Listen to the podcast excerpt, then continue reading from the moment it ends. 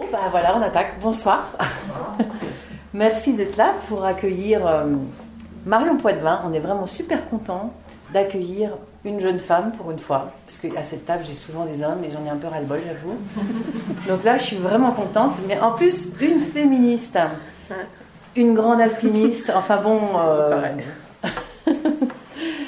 pour euh, briser le plafond de glace qui, qui vient de sortir donc euh, aux éditions Guérin-Paulsen. Et, et peut-être pour commencer, tu- je- en fait, je fais toujours le principe, c'est que je fais des petites lectures et puis tu réagis aux lectures. Donc, moi, je vais commencer par le début. Puis après, à la fin, vous poserez des questions, mais à la fin. Parce qu'on va découvrir un peu ce livre qui est vraiment euh, un beau livre euh, et un brûlot féministe un peu quand même. hein. je ne suis pas féministe. Longtemps, je n'ai pas eu conscience de faire partie de la moitié de la population dont les droits sont moindres que ceux de l'autre moitié, les femmes. Une moitié qui représente 51% de la popula- population française et que des sociologues qualifient toujours de minorité. Ma passion d'être en montagne comblait ma vie. J'avais envie de gravir tous les sommets de la terre. Là-haut, je me sentais libre et forte. En bas, je trouvais difficilement ma place en tant que femme. Au fil de mes ascensions et de mes expériences, j'ai appris à analyser la place de la femme dans notre société patriarcale et les limites imposées à notre sexe. Je me suis frottée malgré moi à des questions nouvelles, les quotas, les discriminations, les barrières mentales, les violences sexuelles. J'aurais préféré passer mon temps et mon énergie à lire des topos d'escalade et gravir les parois les plus raides de la planète sans avoir à me poser des questions sur l'histoire du féminisme ou du patriarcat. J'ai été forcée de m'y confronter. J'ai pu briser certaines limites grâce aux femmes passées avant moi, mais il en reste toujours de nombreuses. Le plafond de verre existe toujours. On ne naît pas femme, on le devient. Je ne saurais pas dire à quel moment précis de ma vie la magnifique formule de Simone de Beauvoir a commencé à infuser en moi. Aujourd'hui, elle m'habite totalement. Elle m'a changé la pensée, d'autres femmes m'ont aidé à me définir, à définir ma ligne, ma ligne de vie, comme la ligne de mes ascensions. Je ne suis pas née féministe, je le suis devenue. Et ça, c'est ce que tu expliques tout le long de ce livre, en fait, où tu racontes ton parcours. Euh, ouais, ouais, ouais, bah, ça, ça met dans le thème. hein. tu veux que je commence le passage, du coup, c'est ça? Bah, pas forcément, mais ça, c'était juste pour dire qu'en fait, c'était vraiment. euh, t'as- ce qui c'était pas. Ouais, t'avais pas envie de, de forcément d'écrire comme tous les alpinistes, ton histoire, tes ascensions Mmh. et tout, mais c'était vraiment un cri de rage quelque part. Ouais, oui, oui, et c'est vrai que le, le- le- finalement, l'alpinisme, c'est le décor pour, euh, pour expliquer un petit peu ces problématiques. Quoi. Ouais. C'était ta première motivation, en fait. Ouais, c'est Ouais. vrai. Bon, bah, on va essayer de te découvrir, mais déjà, tu as une plume. Enfin, une belle plume, c'est sympa de. Non, de- on va pas se mentir, euh, moi j'ai mis le fond et Charlie Buffet a mis la forme. hein. Quand même. Oui, mais bon, Il a, il a collé au style, hein, c'est-à-dire euh, cash, euh, voilà, euh, efficace. il, est- Il se refait pas. hein. il a gardé ta personnalité, oui, ça c'est sûr. Donc, tu, tu, tu n'es pas chamonniarde, hein, il faut quand même bien le dire, parce qu'à Chamonix, qu'il souvent, faut. hein, Non, bah.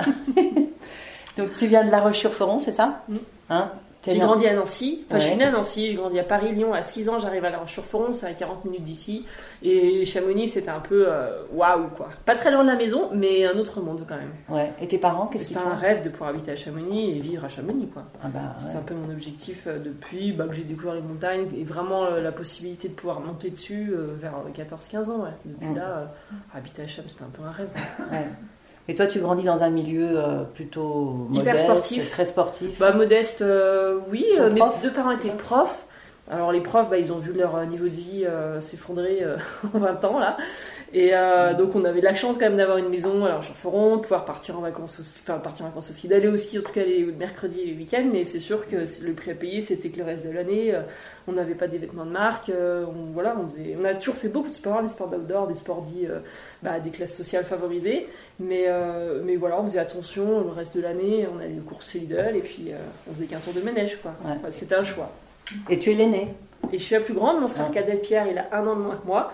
Lui, là, il, venait, il faisait aussi toutes ses aventures de montagne, mais il n'a pas du tout accroché. Il habite à Paris, il est ingénieur. Et, euh, et ma soeur, elle a 12 ans de moins que moi, donc du coup, on n'a pas vraiment grandi ensemble. Ah, t'as une sœur aussi. J'ai une petite sœur, Une petite sœur. D'accord.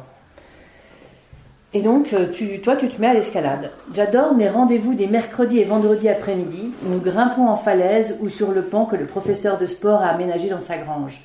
Christian Levet a créé cette classe sport au collège afin de pouvoir entraîner sa fille Sandrine, qui deviendra championne du monde d'escalade. En hiver, nous faisons du ski. Toutes les sorties se déroulent sous le signe de la performance et cela me plaît. J'aime l'effort intense dans les bras et les épaules. J'aime que nous soyons mélangés filles et garçons et toujours dehors. Au collège, les autres cours de sport se passent souvent en gymnase et ne sont pas mixtes. On joue au volleyball entre filles, ce n'est pas mon sport favori, mais c'est obligatoire. Et quitte à passer deux heures dans un gymnase, j'essaye d'en profiter au maximum.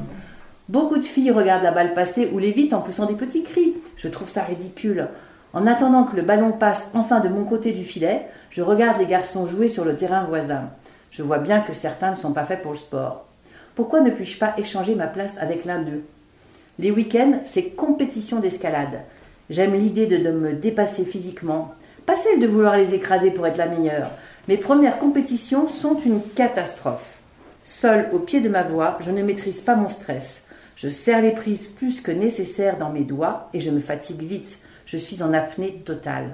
Je tombe d'avoir pu donner le meilleur de moi-même. Alors je m'exerce seul à bien souffler au départ, puis sur chaque prise. J'apprends à gérer mon stress, ce qui sera un grand atout plus tard dans mes voies alpines. Je progresse au niveau départemental et régional, mais je ne suis pas assez perfectionniste pour le niveau national. J'observe la voie trop rapidement. Il m'arrive d'utiliser les petites prises de pied pour les mains. Ma brève carrière s'achève sur une dixième place au championnat de France cadet. Je me lasse des entraînements en salle, en falaise. J'ai envie de grimper plus haut, en altitude, dehors, cheveux au vent. ça commence comme ça en fait, hein euh, Bah oui, c'est vrai qu'il y a le sport à l'école, là, c'est méga frustrant. Et euh... c'est juste qu'il faut faire. Voilà, c'est bon.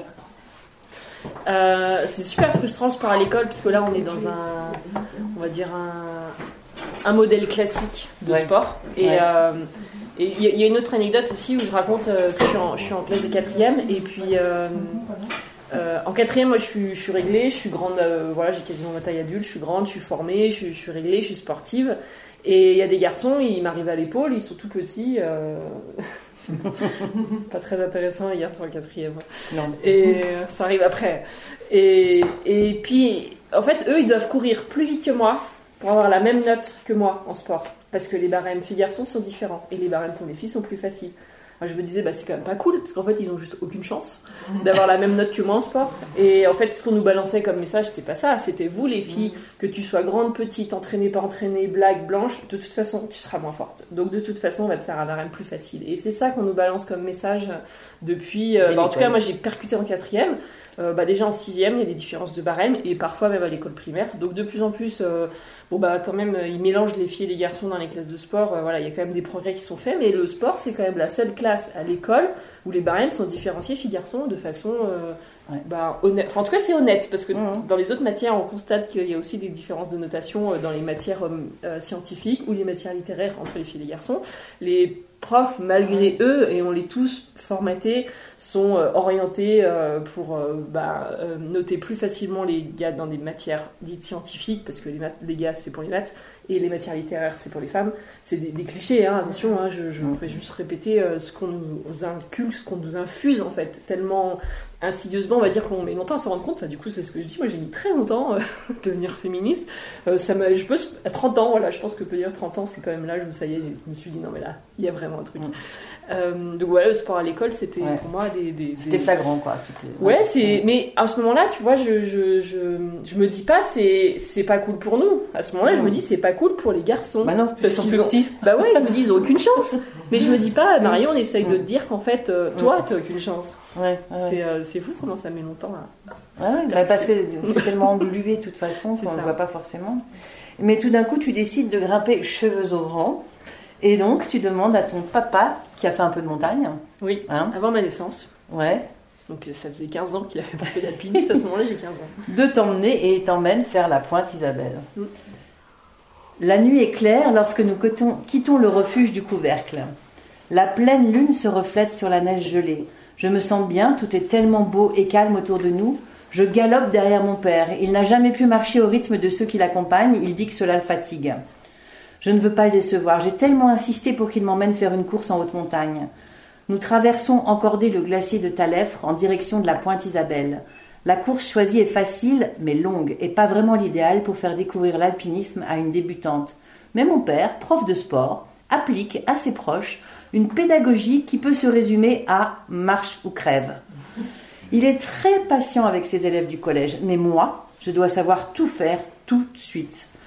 Eh bien, être une fille ne me donne pas le droit d'être plus faible. Aussi longtemps que je me souvienne, mon frère cadet et moi avons toujours bénéficié du même traitement. Je m'efforce de suivre le rythme paternel. La neige gelée crisse sous mes crampons dans la nuit et peu à peu le spectacle qui s'offre à moi fait oublier tout le reste. Un liseré clair pâlit au-dessus des crêtes puis balaye toutes les couleurs de spectre rose, pourpre, sanguine. Le soleil se lève, c'est magique.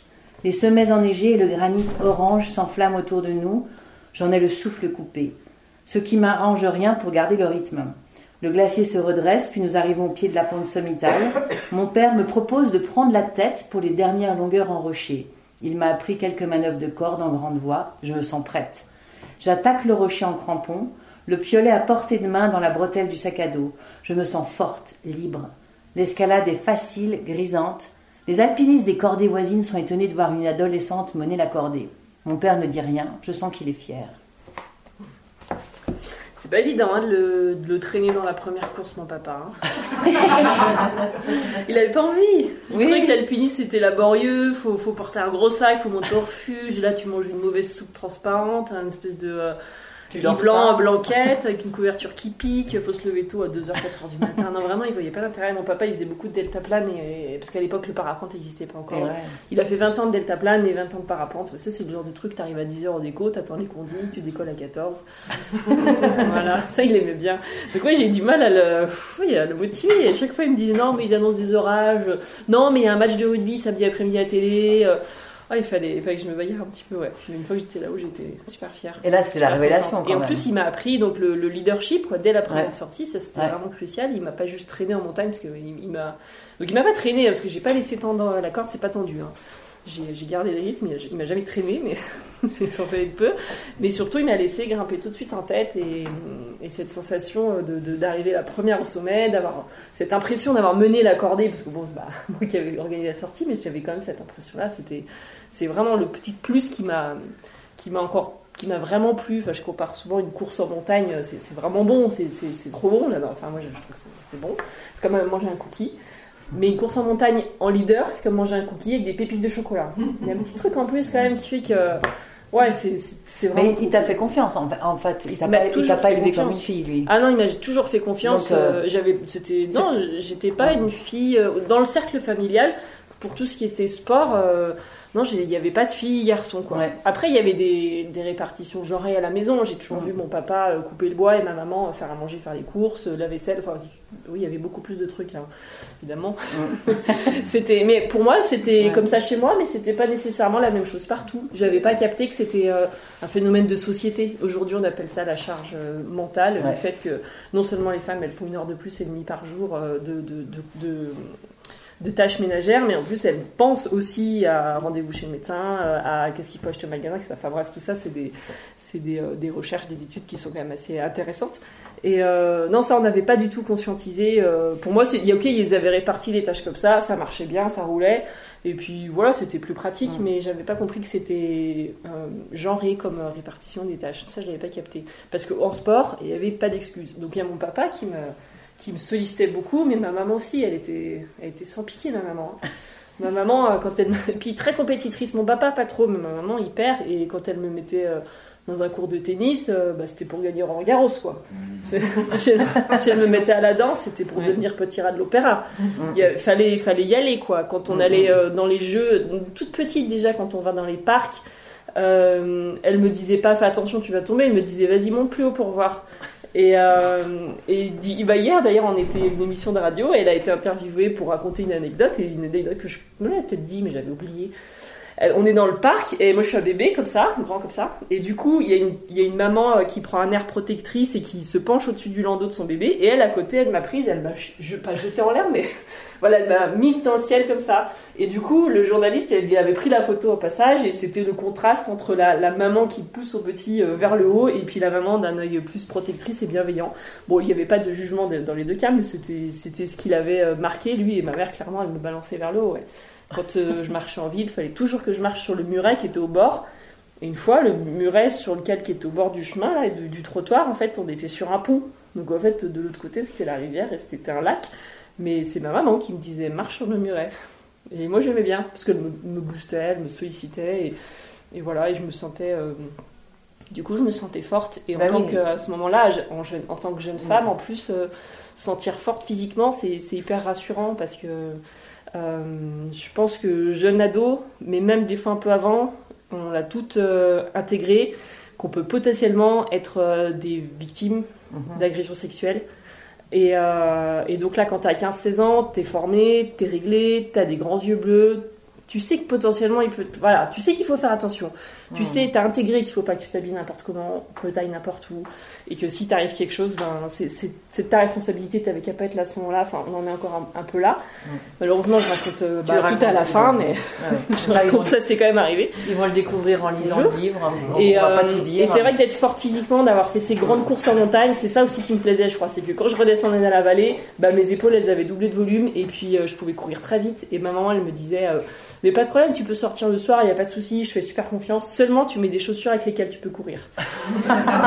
Elle m'a envoyé au fond d'un moment. voilà.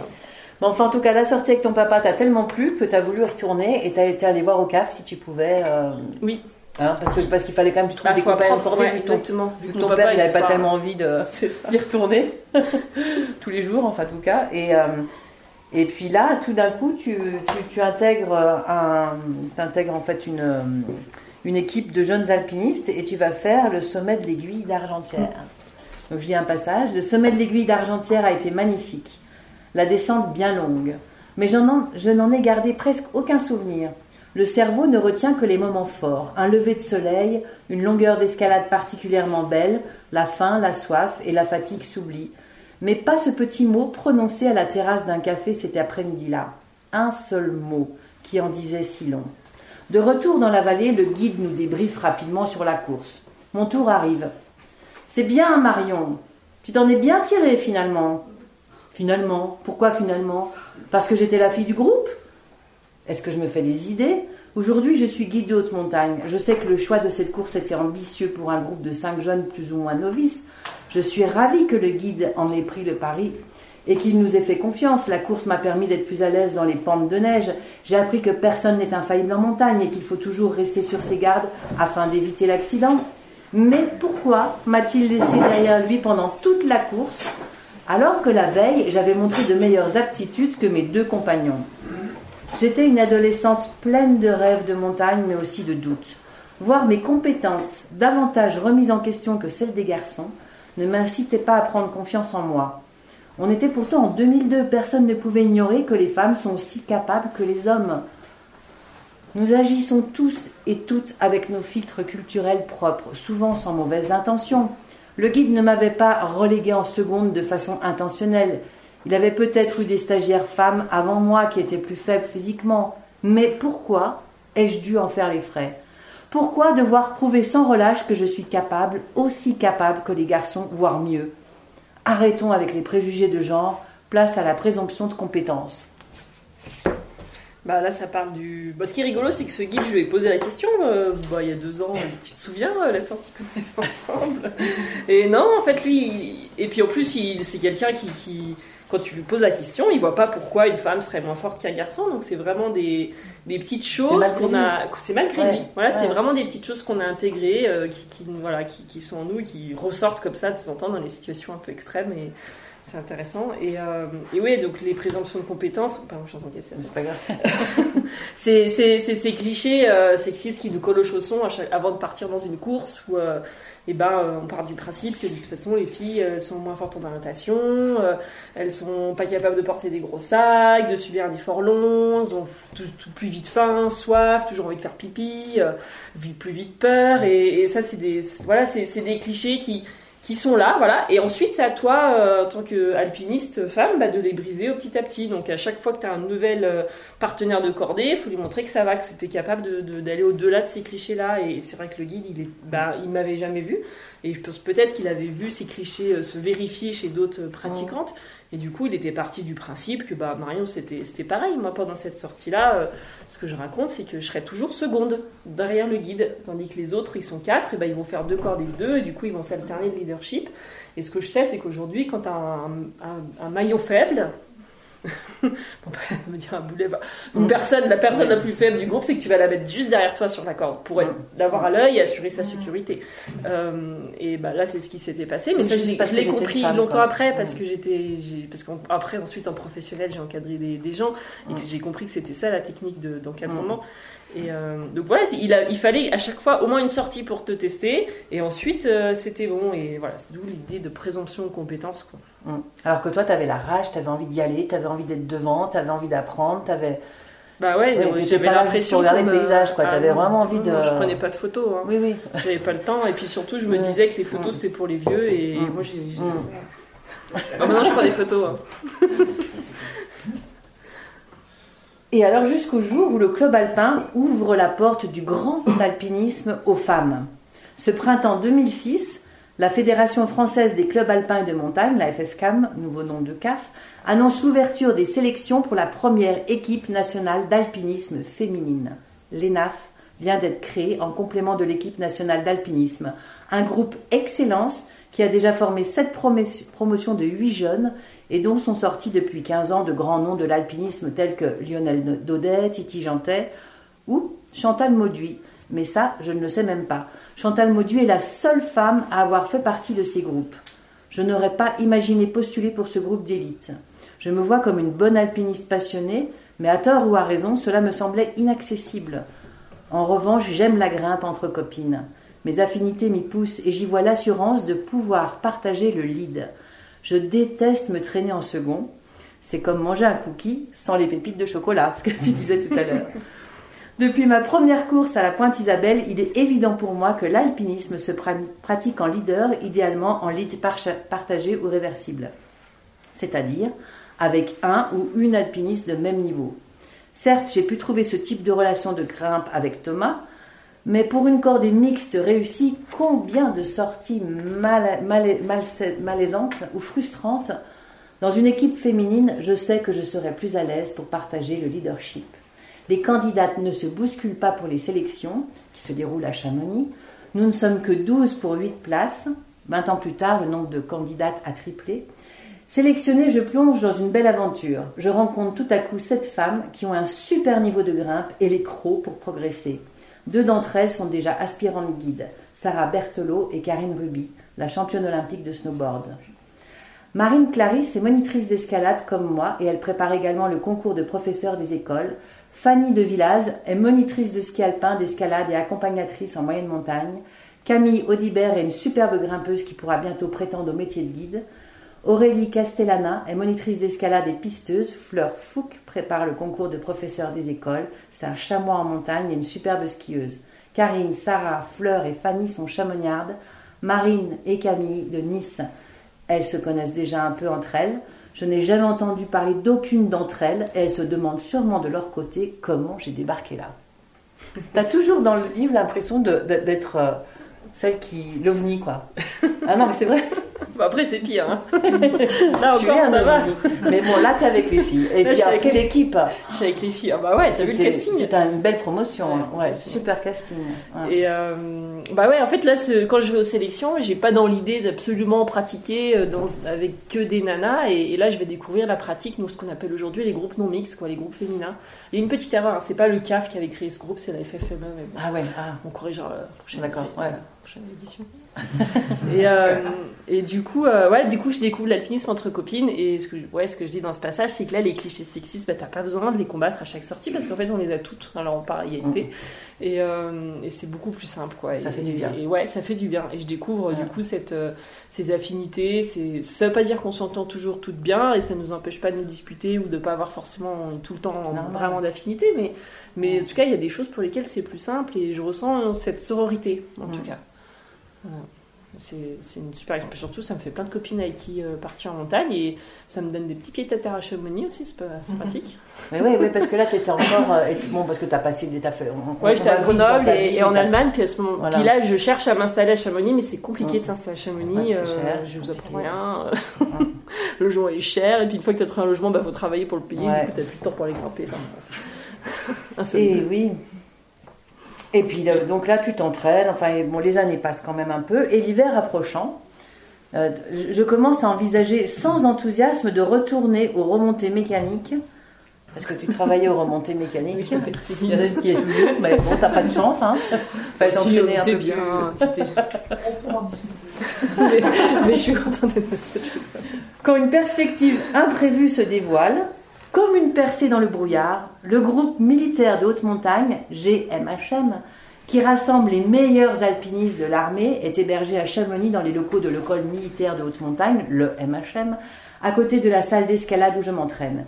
Et depuis sa création en 1976, le GMHM a pour mission de promouvoir un alpinisme de haut niveau et de tester les équipements et les hommes dans des conditions physiques et climatiques extrêmes.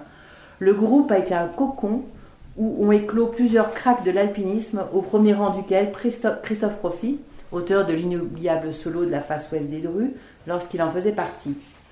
Le commandant, Thomas Faucheur, a besoin de deux alpinistes pour compléter son groupe.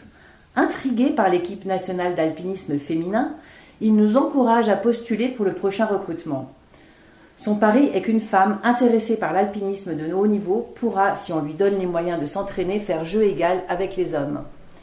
Des alpinistes remarquables comme Chantal Maudu ou Catherine Destivelle ont bien montré par le passé que c'est loin d'être impossible. Être payé pour m'entraîner et partir en expédition, la proposition est plus que tentante. Mais aussitôt, les doutes m'assaillent. Serais-je capable de rejoindre le niveau des autres alpinistes? Thomas Faucheur me rassure, il a vu ma motivation, il croit en moi. Ne vais-je pas me sentir bien seul au milieu d'un groupe de neuf hommes et essuyer les critiques des jaloux qui crieront à la discrimination si je suis admise dans ce groupe prestigieux Je sens qu'il me faudra faire mes preuves rapidement, montrer que je suis l'une des meilleures femmes du moment, pas juste une femme. Mon dernier doute concerne l'armée. Rejoindre une telle institution m'impressionne. L'armée a pour mission première de se préparer à la guerre. C'est rigide et strict. Ce n'est pas vraiment l'avenir professionnel que j'imaginais. J'ai un nez qui date du lycée, des pantalons d'escalade bariolés de babacool. Être payé à faire seulement de l'alpinisme me culpabilise. Pourquoi gaspiller l'argent de l'État qui pourrait servir aux écoles ou aux hôpitaux? Karine, pragmatique et fonceuse, me remet les idées en place. Si tu n'en profites pas, une autre prendra ta place. Ce salaire ne servira jamais aux écoles. Tu voulais passer ta vie à grimper, c'est une opportunité idéale. Elle a raison. Pourquoi les hommes seraient-ils les seuls à en profiter? Bah ouais. c'est un argument ça. Mais ouais. Mais Karine, elle t'a toujours encouragé. Mais bon, ils en profitent, euh, il y a quand même toujours que des hommes qui en profitent. Depuis, ils n'ont pas trouvé de deuxième femme. Moi, j'ai fait 2008-2012 et ils n'ont pas trouvé de deuxième femme. Je pense qu'ils n'ont pas super bien cherché non plus. Euh, parce que, soi-disant, bah, il n'y a pas eu de dossier intéressant, ils n'ont pas suffisamment postulé, euh, ouais, ils ne les ont pas non plus été les chercher, ils n'ont pas non plus euh, de nouveau mis en place une politique pour proposer à toutes les femmes de l'ENAF et, et dire qu'elles étaient les bienvenues et mettre un cadre un petit peu bah, incitant, rassurant et puis encourageant. quoi. Moi, j'aurais jamais imaginé postuler dans ce truc-là si Thomas Fauchard il m'avait pas, il nous avait pas proposé à toute l'équipe, si Karine m'avait pas un peu botté les fesses et, et euh, c'est sûr ça fout la trouille ces trucs. Donc bref, effectivement, mais il y a toujours que des hommes qui en profitent. hein. Ouais. Mais bon, t'as été courageuse, remarque, de te lancer dans l'aventure, parce que comme tu dis, t'avais des doutes. J'ai tenu trois ans et demi, ouais. Non, Mm. En général, les alpinistes, il restent une dizaine d'années. Mm. C'était un bon début. J'attends de voir combien de temps la deuxième elle survivra. Mais ouais, Ouais, voilà, en je, temps, je- tu l'encourages pas beaucoup la deuxième hein, quand on te lit. euh, Bah si, si, euh, si, moi je dis qu'il faut, ce sera à refaire, moi j'y retournerai. Grâce Oui. à ça, j'ai pu suivre le reste de ma carrière, Oui, j'ai c'est pu partir vrai. en expédition, j'ai pu... Mais tu t'es quand même senti un peu des fois mise à l'écart. euh, Bah oui, mais plus on n'y va jamais, plus ce sera... Oui, voilà, voilà. c'est toujours... raison, tu as raison. Mais tout le monde n'a pas non plus ton tempérament de. Ouais, bah, il y en a, mais moi j'ai de la chance que ce soit Thomas Faucher à ce moment-là et qui était vraiment venu me chercher, qui m'a vraiment dit on va mettre à ta disposition des moyens humains, c'est-à-dire des compagnons de cordée pour t'entraîner, des moyens financiers et matériels, c'est-à-dire que tu vas aller au vieux campeur, tu le sers, tu veux, voilà, comme les autres, hein, comme les autres alpinistes. hein. Et, euh, et donc tu as, tant de dotation matérielle par an, parce que c'est voilà, c'est ton job, on t'équipe et euh, et ouais, ça change la donne. Hein. Ah bah, tu progresses, hein. c'est sûr. Donc trois ans et demi. Ce sera à refaire, je, je referai. Tant mieux. C'est bien si tu. Bon, tu... bon, là, là, je passe vite, mais c'est vrai que tu parles beaucoup de Karine Rubé, ça nous fait plaisir en tant que chamonnière parce que c'est quand même l'enfant chéri de la vallée. et, euh, et ça fait du bien dans- que quelqu'un en reparle. Donc ça, c'est chouette. Enfin, vous, vous le lirez dans le livre. Et, et ben, je vais quand même continuer parce que le monde de, de l'alpinisme de haut niveau est dur. On s'y connecte par intérêt pour mettre en commun un savoir-faire, et si tu es fort, on te sollicite, si tu es moins fort, on t'oublie. Et si tu es une femme, plafond de verre, plafond de glace. D'où le titre. C'est mon troisième hiver au GMHM et je n'ai toujours pas réalisé de grande hivernale. Ma situation est exceptionnelle puisqu'il n'y a jamais eu de femme dans le groupe. Je grimpe avec des collègues de travail comme dans une entreprise. Je ressens bien que je ne serai jamais choisie pour les missions importantes, jamais dans l'équipe A en expédition. J'ai gagné deux fois le championnat de France militaire d'escalade. Je suis montée à 7150 mètres. J'ai réussi mon probatoire de guide de haute montagne. J'ai mené une expédition polaire, mais je dois toujours faire mes preuves. Quel sera le prochain obstacle ou le prochain prétexte pour m'évincer Les impressions désagréables s'accumulent, je ne récolte que des missions pénibles et on me prévient des projets au dernier moment, de sorte que je ne peux pas prévoir mes entraînements. Qu'il est loin le temps de mon arrivée au groupe quand j'avais l'impression de bénéficier d'un traitement de faveur. J'ai perdu beaucoup d'amis et d'amis en montagne. Mes anniversaires sont des disparitions. 2 août, Aurélie, 21 février, Max, 23 Thomas, 29 Karine, 21 Chloé. Et en avril 29, l'accident de Vanessa. L'alpinisme de haut niveau se pratique à un tarif que je n'ai plus envie de payer. Pour que ces morts ne soient pas inutiles, je dois en tirer la leçon. Plus on grimpe, plus on risque l'accident. C'est statistique. Et plus on grimpe des voies dures et engagées, plus on risque de l'accident mortel. Dire adieu à l'alpinisme de haut niveau est très difficile, tant la sensation de force et d'efficacité est grisante. J'étais payée pour pratiquer l'alpinisme, être en forme toute l'année, prête pour partir pour des grandes courses dès que les conditions se présentent, n'avoir qu'une chose à penser ou grimper. Je vais renoncer à un rêve, tirer un trait sur une situation que je ne retrouverai plus jamais. Je me sentais le potentiel physique et mental pour repousser les limites de l'alpinisme féminin, mais je n'ai plus assez de détermination pour continuer dans cette voie et surmonter les obstacles dus à mon genre. Je sens qu'il est temps d'aller voir ailleurs. Je serais restée trois ans et demi au GMHM, beaucoup moins que les dix ans habituels, et l'émotion me submerge comme le jour où j'ai été admise. Mais cette fois, mes larmes ne sont plus des larmes de joie. Bah, du coup, Dur de partir. hein. Ouais. ouais. Euh, parce que ce, qui- ce que je jusqu'avant ce que je racontais c'est que les, les- les collègues on était quatre on était moi j'étais je venais de faire l'aiguille vert j'étais euh, acclimatée j'étais un peu fort à ce moment-là c'est à dire que je faisais facilement des 7C euh, et je voulais partir dans la façon des Grandes Jorasses enfin la face du massif du Mont Blanc et là les on était quatre collègues et et les trois autres, ils se sont, voilà, ils m'ont dit, bah écoute, nous on aimerait bien faire la Groucho Marx en face est des Grandes Jorasses. Il y aura un article dans Montagne Magazine, une belle réalisation du GMHM. Et, et tu comprends, c'est mieux si on est trois. Ok, voilà. Donc c'était un peu la goutte d'eau. Plus les accidents, Ouais, plus euh, toutes voilà. ces pertes quand même, Ouais. ça, Donc, ça euh, marque aussi. Hein. ça, je pense, voilà, c'est un, un des plafonds de glace que j'ai pas du tout réussi à, à passer, quoi. Je sentais que j'avais techniquement, ça y est, le, le niveau. euh, au bout des trois ans, j'avais rattrapé le niveau technique, mais j'ai pas réussi à, à l'appliquer aux grandes faces, aux grandes ascensions. Finalement, j'irais quand même dans la façon des grandes Jorasses, mais euh, voilà, dans une, enfin, pas forcément en hivernal, et puis euh, dans des voies un petit peu plus faciles, un peu plus faciles. Il y a pas de voie super facile là-dedans, mais euh, en tout cas, pas en hivernal. Et ouais, du coup, c'est un peu, c'est un peu dur hein, de tirer un trait sur tout ça. Et je pense que pendant une dizaine d'années, je vais regarder les faces en me disant, punaise, ah, j'irai bien. Maintenant, ça va mieux. on peut quand même en guérir. Mais c'est vrai que c'est grisant, la piste de niveau. On, est, hyper entraîné, on est hyper affûté. euh, bah voilà, on regarde le topo, on sait qu'on peut faire toutes les voies qui sont dans le topo. Euh, on sait qu'on va faire encore les horaires, on va faire moins long que ce qui est indiqué sur le topo. On se sent, euh, ouais, on se sent plus fort que la moyenne et c'est hyper, ça fait du bien l'ego, on va pas se mentir. Ouais. C'est hyper grisant et c'est, ouais, c'est, fou quoi. C'est fou de, de- de repousser ses limites physiques comme ça et j'avais envie d'aller plus loin, mais ah, je sentais que là ça allait être compliqué quand même. Ouais, j'ai un peu baissé les bras. Je suis passée à autre chose. Et donc autre chose, c'est tu vois une petite annonce, c'est ça? Non, d'abord les MHM. Oui, mais ah, oui, ah non, oui, les ça c'est pour la police, j'ai eu une petite annonce. Ah, le, ouais, pour la, bah, les MHM, je savais que c'était le bâtiment à côté là pour aller à l'instruction. Du coup, je suis allée me renseigner. Et puis ils m'ont dit, ben oui, pourquoi pas, vu que t'es, à ce moment-là, je suis aspirant guide de montagne chez monitrice d'escalade, donc et comme il faut faire de la formation, enseigner chasseur alpin, ils m'ont dit, ouais, pourquoi pas. Mais euh, pour autant, ça a été quand même compliqué. euh, c'est ça que tu voulais raconter, non? Voilà, je peux te dire bah, quand tu t'en vas là en fait, parce que tu. De les MHM. Oui, Ah, de nouveau. oui, Non. parce que t'aimes bien partir en fait, t'aimes bien venir et partir. Alors non, on est arrivé à l'MHM, c'était compliqué parce qu'au début, euh, le, le- le- le commandant, il m'a dit, bah écoute, on va te faire un petit contrat d'un an, on va voir si ça se passe bien, et puis après on te refera ton contrat de 5 ans. Et là, j'étais quand même verte parce que j'étais diplômée, et il a fallu que ce soit les ressources humaines de Paris qui tapent un peu sur les doigts du capitaine en lui disant, non, attendez, euh, c'est pas parce qu'elle est que caporal-chef, c'est un tout petit grade. Ils avaient peur qu'en étant jeune, j'avais 25 ans à ce moment-là, et euh, en étant euh, que caporal-chef, j'arrive pas à me faire obéir par mes stagiaires. Mais la vérité, c'est que des stagiaires... euh, c'est pas des clients en vacances, hein, euh, c'est des stagiaires militaires, c'est des gens qui sont habitués à obéir. Tu leur dis, euh, tu t'arrêtes au-dessus de moi euh, quand tu descends la vallée blanche en ski. Là. La consigne, c'est que tu t'arrêtes au-dessus de moi euh, pour être sûr qu'ils tombent pas dans un trou. Et puis à 3-4 mètres, voilà, on s'arrête pas les uns collés sur les autres en vallée blanche, théoriquement. Je dis pas que j'ai jamais fait, mais c'est les consignes en tout cas qu'on donne en formation. Mais ils obéissent, c'est des stagiaires, ça, c'est- voilà, ils obéissent. À la fin de l'année, ils sont, ils sont évalués et, et du coup, ça file droit, quoi. C'est pas des, pas des vacanciers, quoi. Et, euh, du coup, euh, c'était hyper facile, mais ils avaient peur au niveau de ma hiérarchie que ça se passe pas bien. Donc, ils voulaient me mettre un peu au banc d'essai pendant un an et j'ai trouvé ça pas très juste et j'étais un peu verte.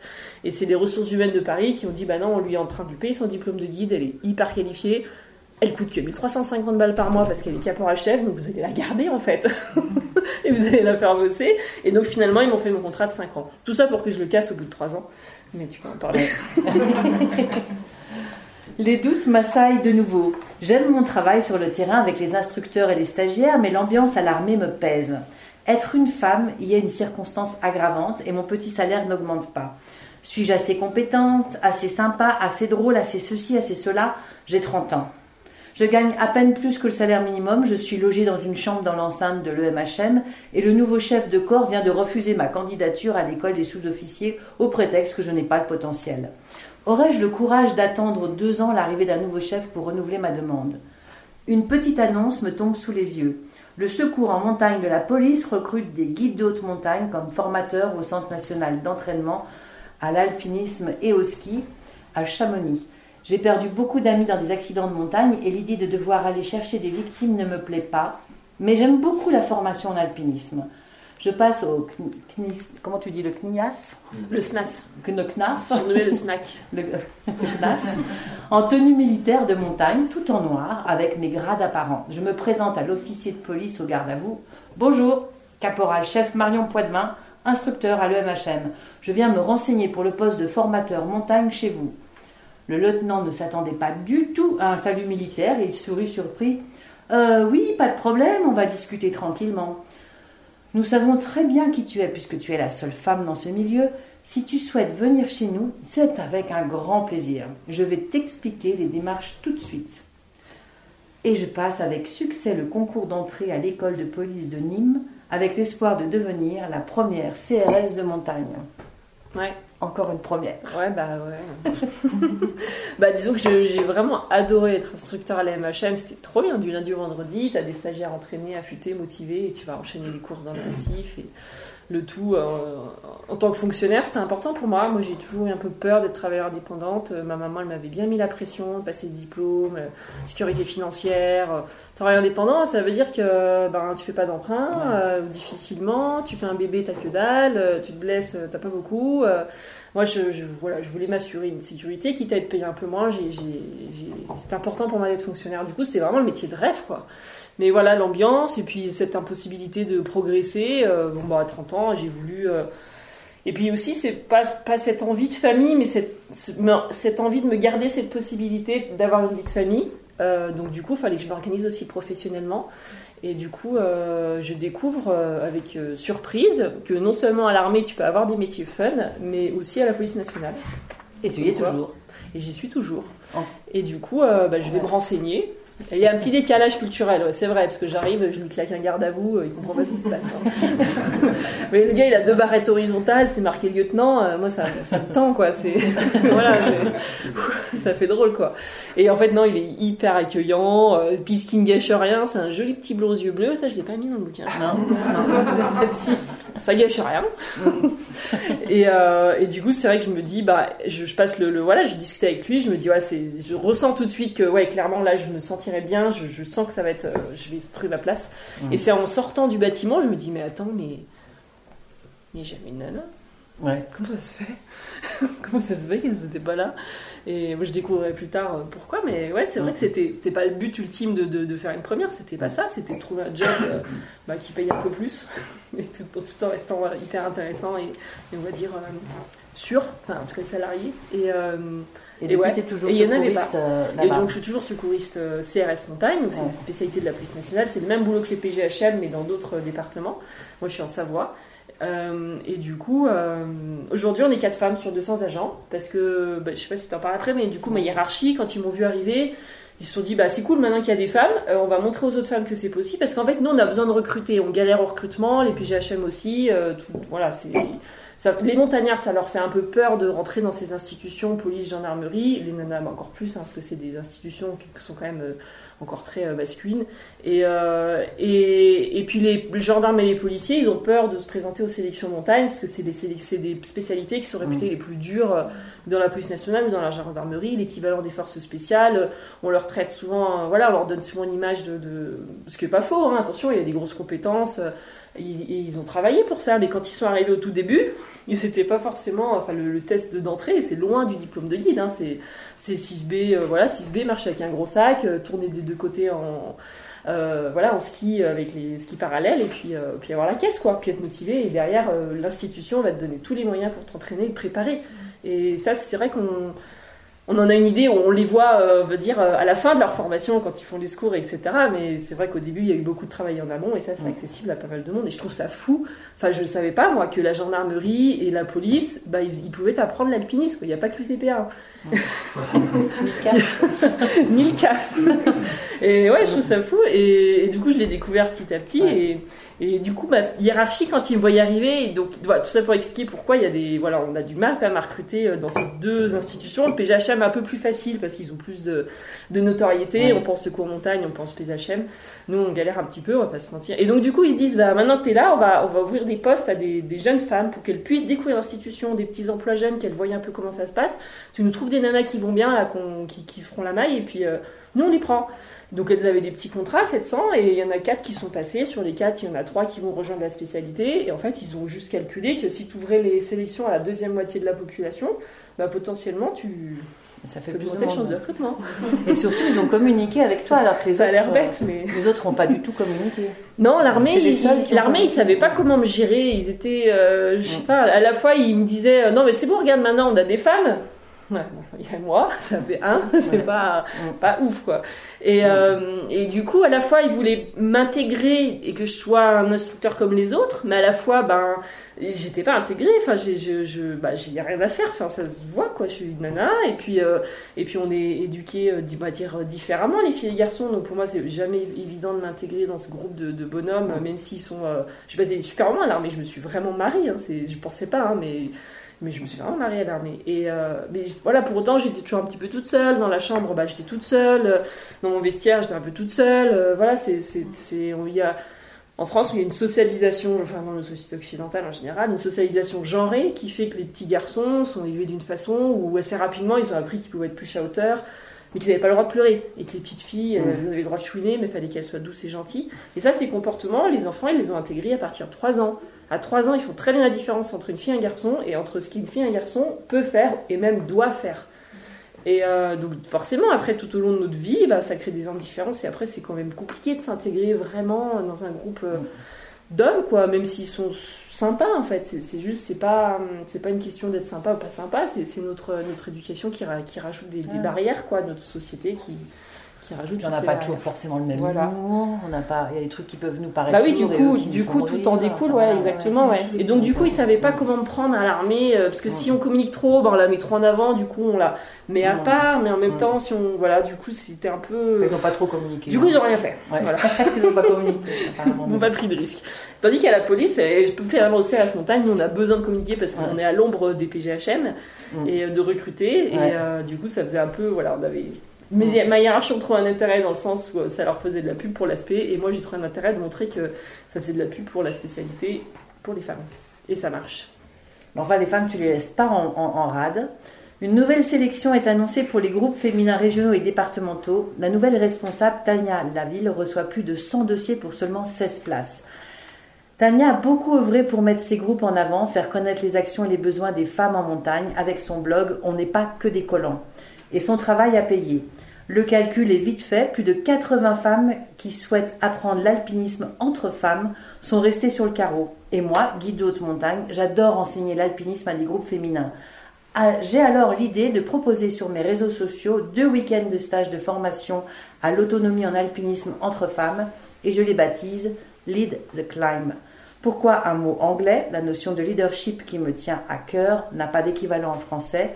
Et surtout, je souhaite un nom mixte pour que plus tard, des hommes puissent rejoindre les stages et des femmes apprendre à être leaders dans un groupe mixte.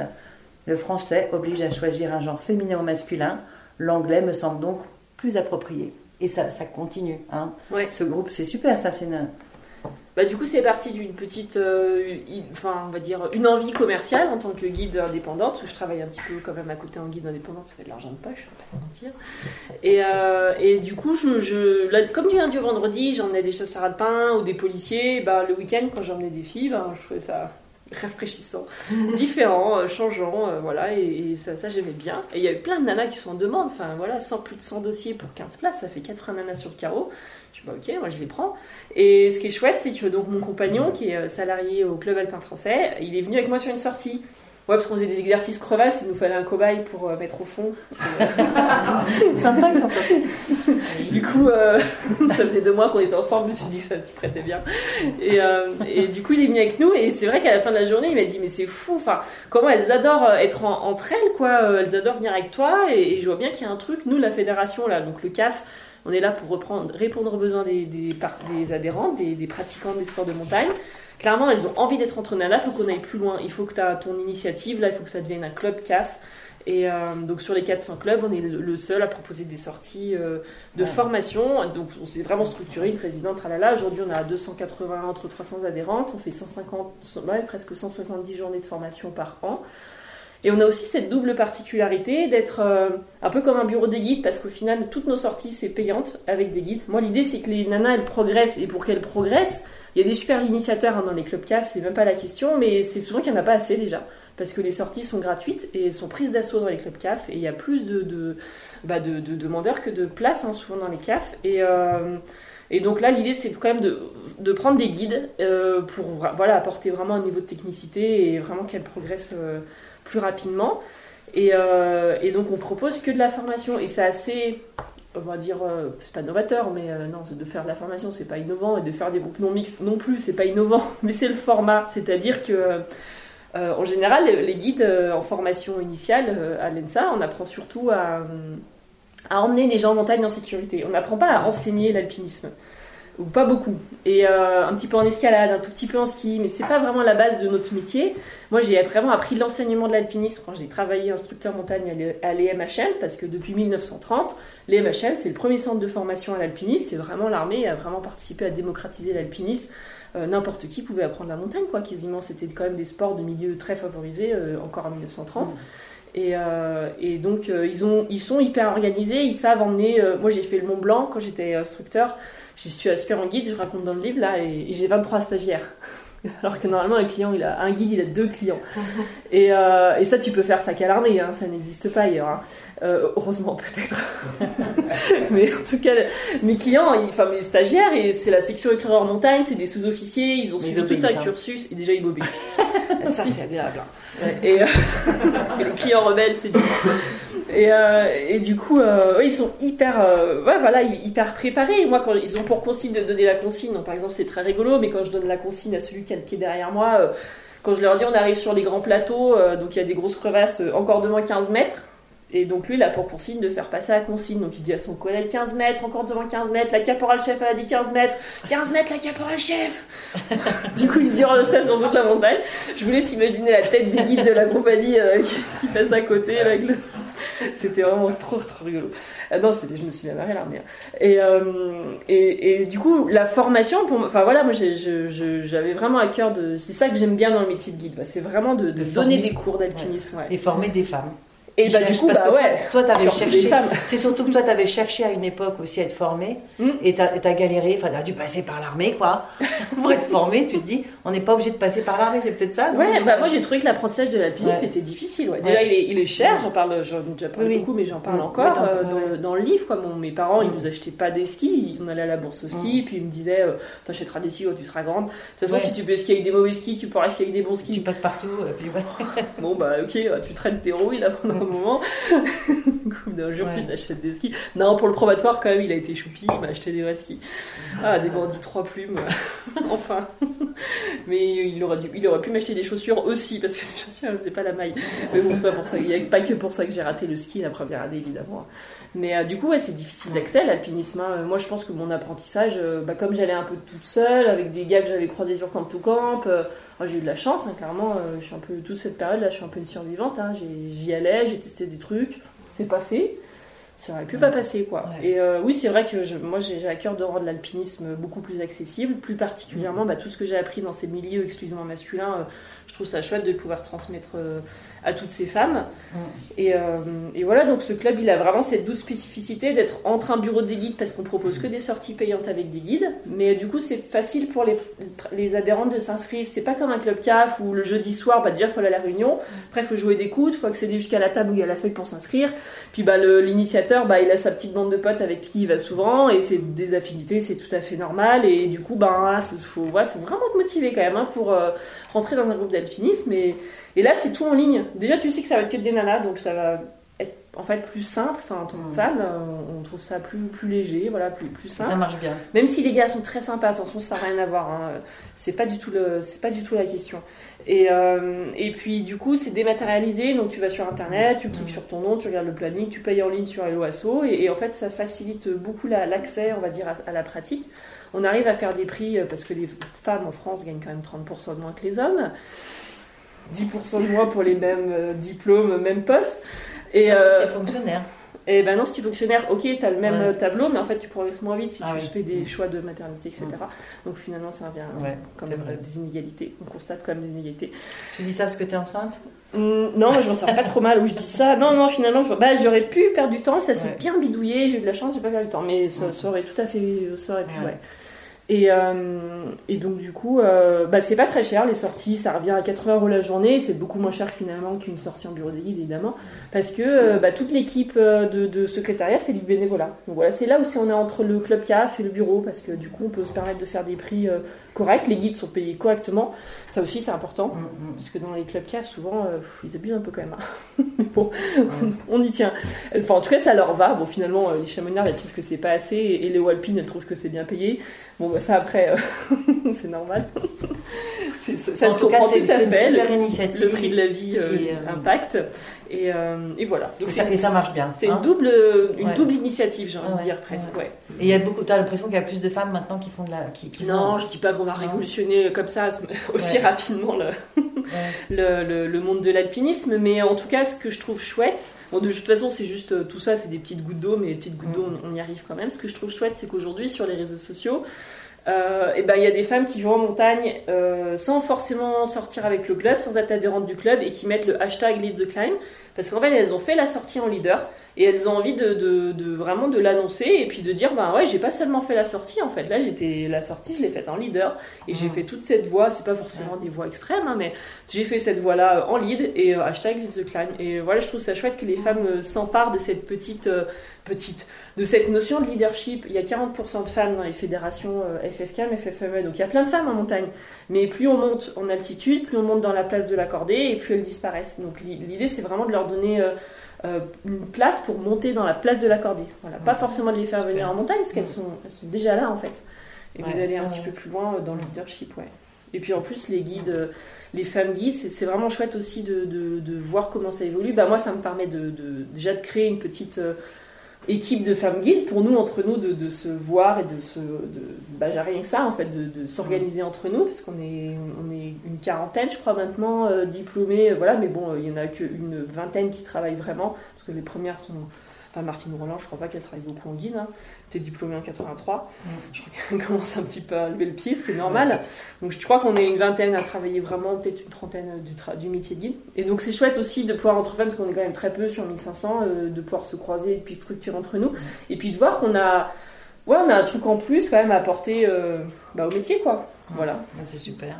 C'est quand même on essaye que ce soit des femmes guides qui encadrent nos sorties parce qu'il y a cette histoire de rôle modèle qui est, qui est hyper important. Enfin, moi, je sais que ma première femme guide que j'ai rencontrée en vrai, men, c'est Valérie Hommage, qui était professeur à l'ENSA, euh, qui, nous, donc, qui nous encadrait pour l'équipe nationale d'alpinisme féminine. Et c'est vrai que, ben, avant, il y avait un guide euh, dans le club CAF où j'étais, et ben voilà, un peu mal rasé, bourru, mal coiffé. Euh, je suis pas hyper identifiée, tu vois.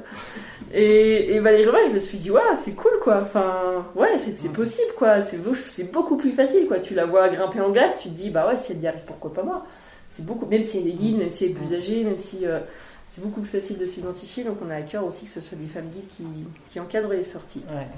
Voilà, c'est une belle aventure humaine, euh, ce Lead the Climb. Si vous avez des questions, n'hésitez pas, parce qu'elle est encore là quelques minutes. Moi j'aurais une question, c'était fascinant Marion, merci. Qu'on est pas mal de femmes ici ont peut-être des vies assez parallèles, des, des problèmes similaires. Qu'est-ce que tu conseillerais aux jeunes? Moi, j'ai une fille de 30 ans qui a, qui a aussi des, qui est dans un monde très différent, mais qui, se rend compte que malheureusement, euh, euh, il y a du sexisme partout. Et qu'est-ce que tu conseillerais à la nouvelle génération qui, vient derrière toi? Alors moi, ce qui m'a beaucoup aidé, c'est vrai que ce bouquin, il a vraiment, euh, enfin, on voit que l'alpinisme, c'est juste pour poser un, ça sert à poser un décor pour pour parler des problèmes de, enfin des problèmes, oui, des inégalités sociales en matière de genre. Euh, moi, ce qui m'a beaucoup aidé, j'en parle dans le dernier chapitre, c'est d'aller chercher des réponses dans les universités. Euh, bah, les études de genre. En fait, il y a des gens qui travaillent dessus. Toute l'année, ils se cassent la tête, ils regardent ça, et, ça fait des années. En fait, ça a démarré aux États-Unis, ça arrive en France, euh, je sais pas, je dirais il y a une trentaine d'années.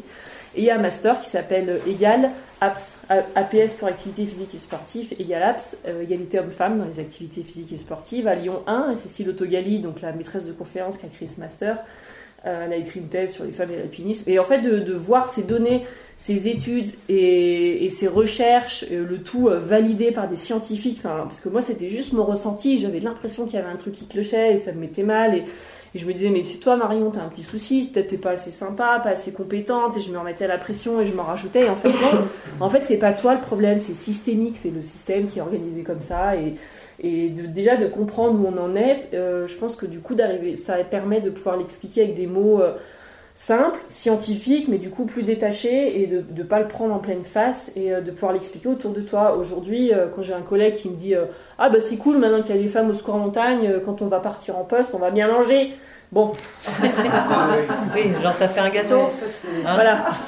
Euh, bah, ça, euh, ça je l'ai eu pris aussi en pleine tête à 25 ans quand j'étais à l'MHL et je savais pas quoi répondre quoi. J'étais, j'étais mal. Enfin, je raconte, hein, je suis avec le GMHM, on est parti dans le sud grimper et il y a un gars tous les matins, il me dit alors t'as fait un gâteau? Je dis mais quoi, un gâteau? Pourquoi tu veux que je fasse un gâteau? Bah les femmes ça avait des gâteaux.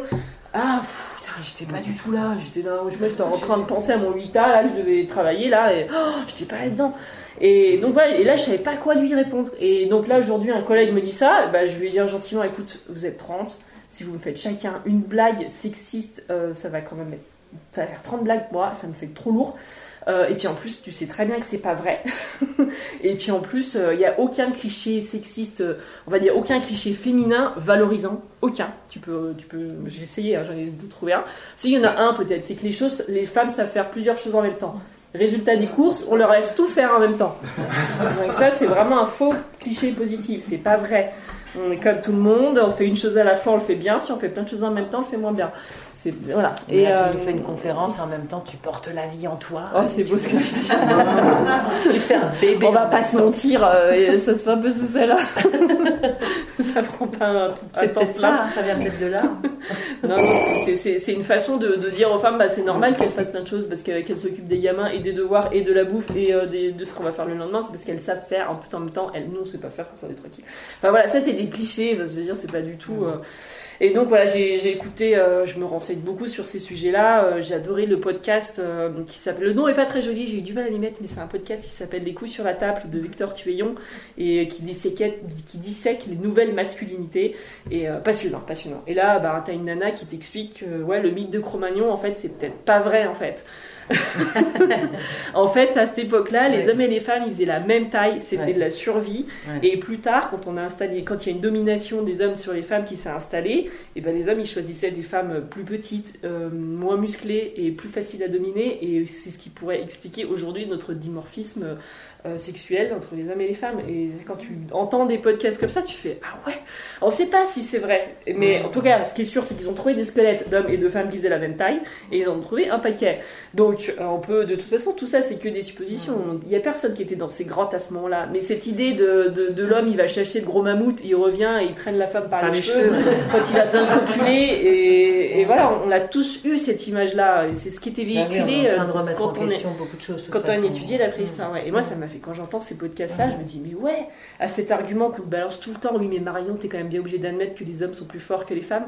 Alors, attends, Coco. Alors, déjà, une femme entraînée est plus forte qu'un homme. Mais ça, j'ai mis un moment à, quand même à le capter et à réussir à l'affirmer, quoi.